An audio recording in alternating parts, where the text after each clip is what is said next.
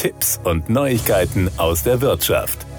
Auf Drängen des Bundesgesundheitsministeriums hat der GKV-Spitzenverband kurzfristig beschlossen, Festbeträge für einige Kinderarzneimittel, es sind insgesamt 180 Generika, für drei Monate auszusetzen. So sollen Fiebersaft und Co. schnell wieder auf den Markt gelangen. Die Frage ist allerdings, wo sollen diese Medikamente herkommen? Denn die letzten verbliebenen Hersteller etwa für Fiebersaft produzieren bereits rund um die Uhr. Trotzdem kommen sie angesichts der massiv erhöhten Nachfrage und stetig abreißender Lieferketten nicht hinterher. Und selbst wenn sich die Preise für drei Monate erhöhen werden, gibt es derzeit schlicht keine Ware, die kurzfristig auf den Markt gebracht werden könnte. Zur Lösung des Problems sind langfristige Anreize erforderlich, damit sich wieder mehr Unternehmen an der Produktion von Kinderarzneimitteln und anderen Medikamenten beteiligen.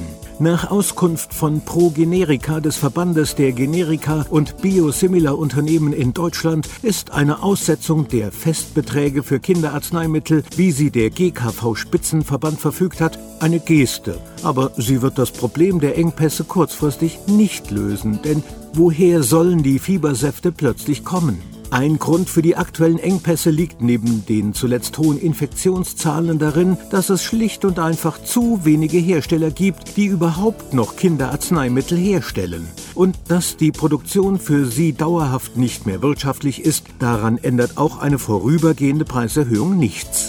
Laut Progenerika lösen kurzfristige Maßnahmen auch keine strukturellen Probleme. Kein Unternehmen könne Produktionsstätten ausbauen, wenn nach drei Monaten wieder das Hauptsache-Billig-Prinzip gelte. Hersteller werden sich erst wieder an der Produktion von Kinderarzneimitteln beteiligen, wenn sie auch perspektivisch mit auskömmlichen Preisen rechnen können.